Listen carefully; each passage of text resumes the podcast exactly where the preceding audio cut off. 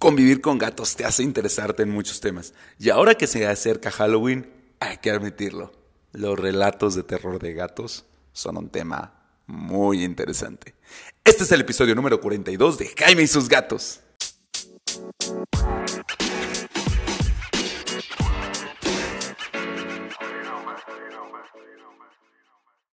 Hola, ¿qué tal? Yo soy Jaime, soy un cat lover, un amante de los gatos y comparto mi vida con cuatro maravillosos gatos que me han hecho interesarme en todo tipo de temas para gatos. Teniendo un gato negro, no es raro que ahorita, en Halloween y Día de Muertos, me interese un poco asustar a la gente. Por eso es que me di a la tarea de navegar el Internet y encontrar algunos cuentos de terror que involucren gatos. El primero, tomado de cuentoscortos.net, es el gato negro.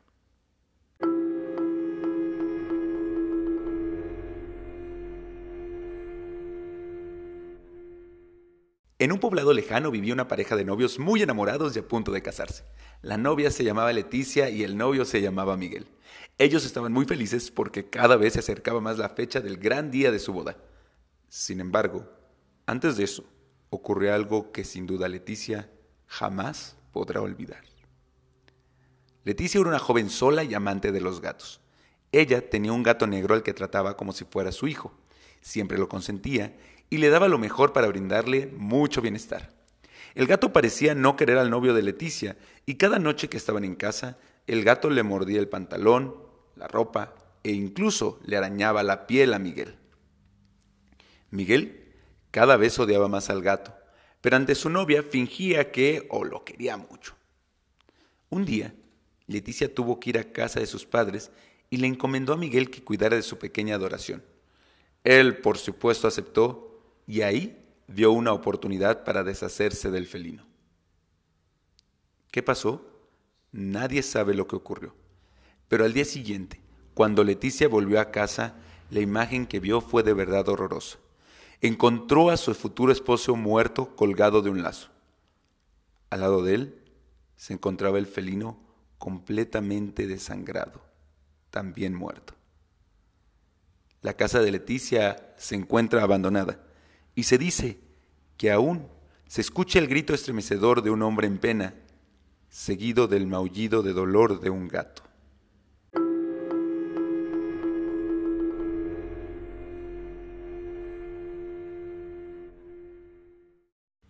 El gato, tomado de leyenda de terror.net. Era una noche fría cuando cerca de la ventana de Luis maullaba un gato. El chico se levantó rápido y en silencio. No quería que sus padres lo escucharan porque planeaba meter al pobre animal en su habitación y así lo hizo. Después se las arregló para mantenerlo en secreto por varios días, dado que sus papás no aceptaban mascotas en la casa. Pronto, el gato ganó confianza y se movía tranquilamente por la casa cuando no había nadie. Un par de días más empezó a hacerle travesuras al padre de Luis, se escondía por los rincones, trasguñaba las puertas cuando estaba solo y un día simplemente arañó toda la ropa del padre. El señor descubrió al animal y explotó. Quería matarlo y fue detrás de él. Luis suplicaba por la vida del pobre gato, pero solo se ganó el encierro. Cuando el señor estaba a punto de golpear al gato con un palo, los ojos del felino brillaron, tomó forma humana e hizo una pregunta. Matarme una vez no te basta. El cuerpo del padre de Luis tembló tanto que ni siquiera pudo seguir sujetando el palo. Había reconocido la voz perfectamente. Pertenecía al compañero de parranda al que había propionado un golpe de muerte durante una pelea. Apenas la figura salió de las sombras, pudo comprobarlo. Era su compañero, pero en forma de espectro. ¿Quién sabe por qué tratos truculentos había logrado volver a este mundo para obtener su venganza? Pero él no quería dañarlo no físicamente. Solo quería hacerle saber al padre Luis que estaba cerca, que miraba cada uno de sus movimientos, que habitaba su casa y que se había convertido en el mejor amigo de su hijo. Lo torturaría día tras día, robaría su sueño por las noches hasta que simplemente no pudiera más. Algunas personas Dicen que después de la muerte se puede tomar el cuerpo de un animal para volver a este mundo. Por eso me inquieta que a veces mi gato me mire de manera extraña y tenga un comportamiento que parece tan humano. Tal vez ya no sea mi gato, sino alguien más.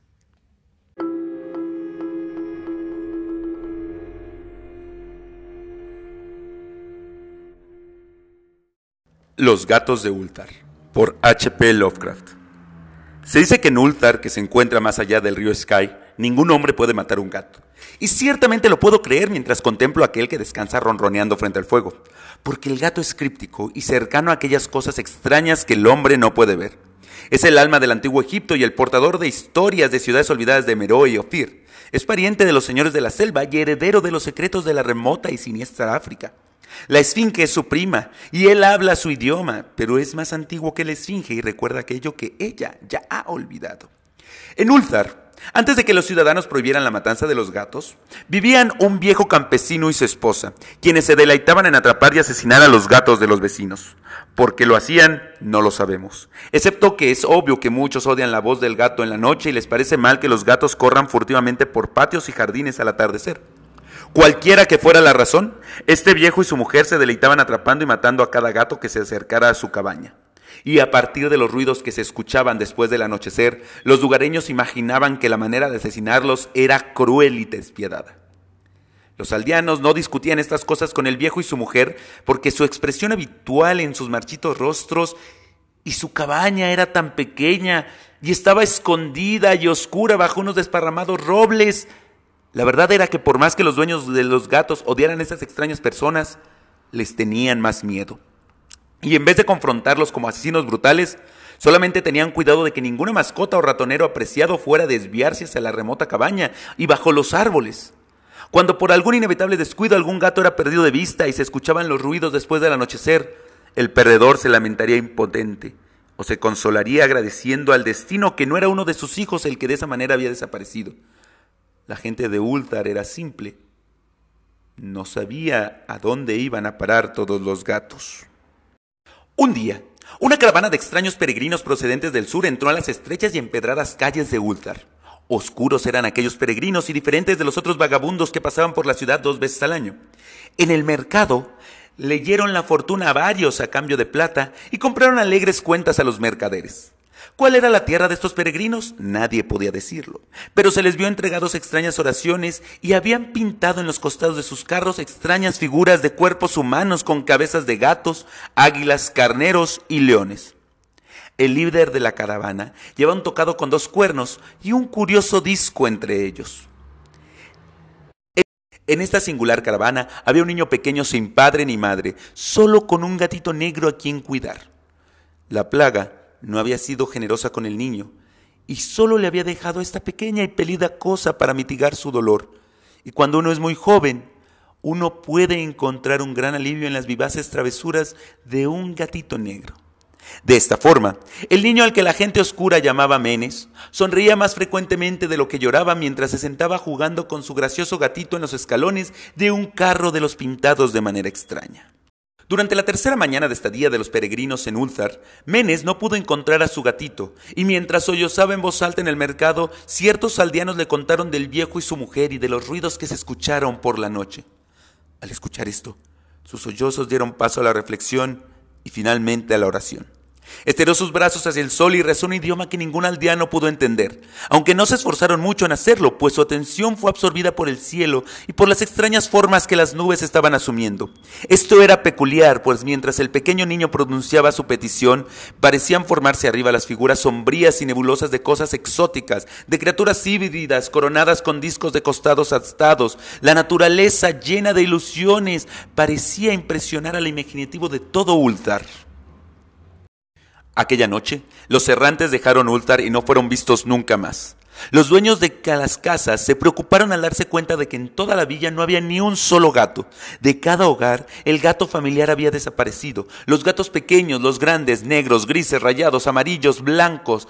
Cranon, el anciano burgomaestre, juró que la gente siniestra se había llevado a los gatos como venganza por la muerte del gatito de Menes, y maldijo a la caravana y al pequeño niño. Pero Nid el enjunto notario, declaró que el viejo campesino y su esposa eran probablemente los más sospechosos, pues su odio por los gatos era tan notorio y con creces descarado. Pese a eso, nadie osó quejarse ante la dupla siniestra, a pesar de que Atal, el hijo del posadero, juró que había visto a todos los gatos de Ultar al atardecer en aquel patio maldito bajo los árboles. Caminaban en círculos lenta y solemnemente alrededor de la cabaña, dos en una línea, como realizando algún rito de las bestias del que nada se ha oído. Los aldeanos no supieron cuánto creer de un niño pequeño, y aunque temían que el malvado par había hechizado a los gatos hacia su muerte, preferían no confrontar al viejo campesino hasta encontrárselo afuera de su oscuro y repelente patio. De este modo, Ultar se durmió en un infructuoso enfado, y cuando la gente despertó al amanecer, he aquí que cada gato estaba de vuelta en su acostumbrado fogón. Grandes y pequeños, negros, grises, rayados, amarillos, blancos, ninguno faltaba. Aparecieron muy brillantes y gordos, y sonoros con ronroneante satisfacción. Los ciudadanos comentaban unos con otros sobre el suceso y se maravillaban no poco. Cranon, el anciano, nuevamente insistió que era la gente siniestra quien se los había llevado, puesto que los gatos no volvían con vida de la cabaña del viejo y su mujer. Pero todos estuvieron de acuerdo en una cosa, que la negativa de todos los gatos a comer sus porciones de carne o a beber de sus platillos de leche era extremadamente curiosa y durante dos días enteros los gatos de Ultar, brillantes y lánguidos, no tocaron su comida, sino que solamente dormitaron ante el fuego o bajo el sol.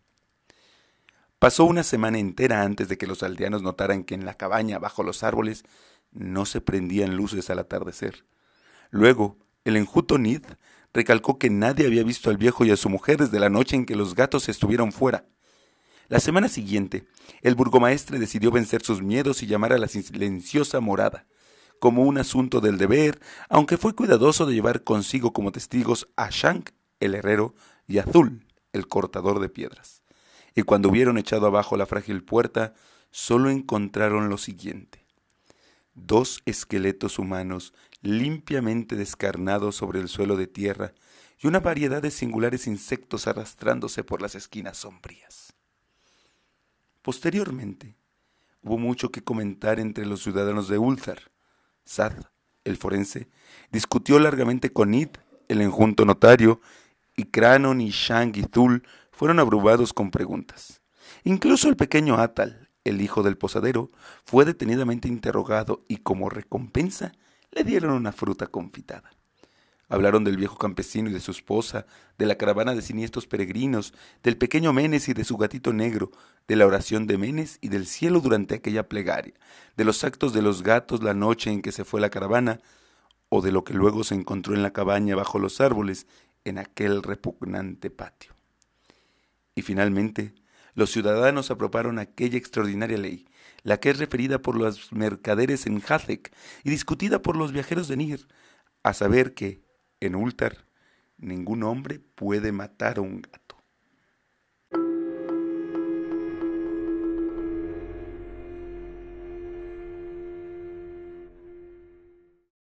Espero que estos cuentos te hayan gustado. Algunos dan más miedo que otros. Y obviamente me faltó contar el gato negro de Edgar Allan Poe. ¿O sabían que Ultar y sus gatos vuelven a aparecer en otras historias de Lovecraft? Pero eso se los contaremos quizá el siguiente Halloween. Que tengan un excelente Halloween. Recuerden que los gatos no comen dulces y tampoco el Día de Muertos les compartan de las calaveritas. Pásenla muy bien, que tengan un gran 14 y ya saben, contáctenme en mi Instagram, arroba Jaime y su vida, y pásenme todas las dudas que tengan sobre gatos. Recuerden que este podcast está diseñado para que hagamos una gran comunidad gatera y que tú y tu gato vivan felices y juntos por mucho, mucho tiempo. Hasta luego.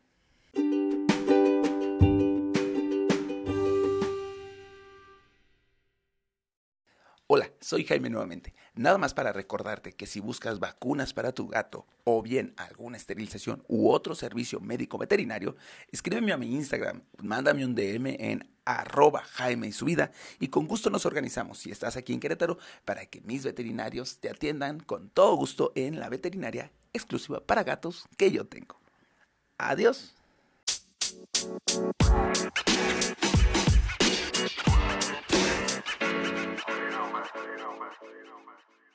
Miau.